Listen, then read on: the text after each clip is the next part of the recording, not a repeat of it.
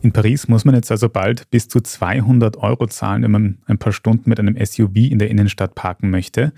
Und da frage ich mich, ob es das in Österreich auch geben könnte. David Krutzler, du und deine KollegInnen in der Standard-Innenpolitik habt dazu einen Rundruf gestartet in Österreich und ein paar Städte abgeklappert und abgefragt.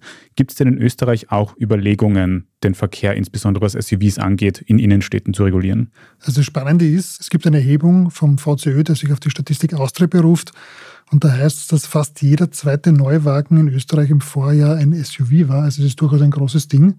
Aber wenn man da jetzt, wie bei unserem heutigen Rundruf heute in den großen österreichischen Landeshauptstädten herumfragt, es ist dort kein Thema oder kein großes Thema. Das hat es klar ergeben. In Wien etwa kann man dem Pariser Vorstoß nichts abgewinnen, also von Seiten der Stadtpolitik. Hier wird vom Magistrat auch auf das wienweite Parkpickel verwiesen.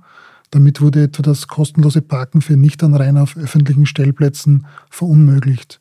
Und schon im Vorjahr hat die für den Verkehr zuständige Stadträtin Uli Simmer von der SPÖ klargemacht, dass höhere Gebühren für SUVs nicht angedacht sind.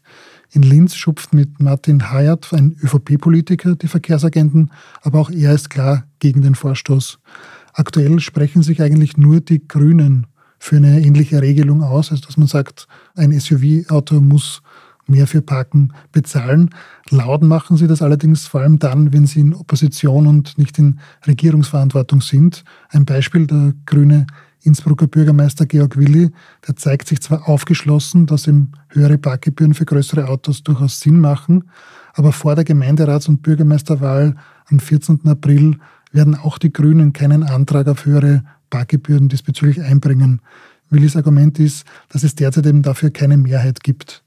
Auch in Graz sind die Grünen dafür, die Parkgebühren da anzupassen. Also sprich, je höher und länger die Autos sind, desto mehr sollen sie bezahlen müssen. Allerdings weisen Sie auch darauf hin, dass hier eine Gesetzesänderung durch das Land notwendig ist, sprich, hier müsste das Land entscheiden. Und eine solche Änderung ist derzeit nicht umsetzbar, das räumt auch die grüne Vizebürgermeisterin Judith Schwendner ein.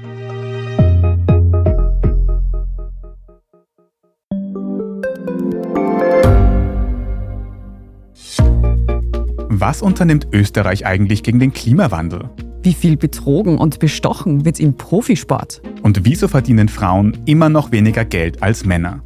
Ich bin Margit Ehrenhöfer. Ich bin Tobias Holub. Wir stellen die brennenden Fragen unserer Zeit. Und die Standardredaktion liefert Antworten. In Thema des Tages von Montag bis Freitag um 17 Uhr, überall, wo es Podcasts gibt.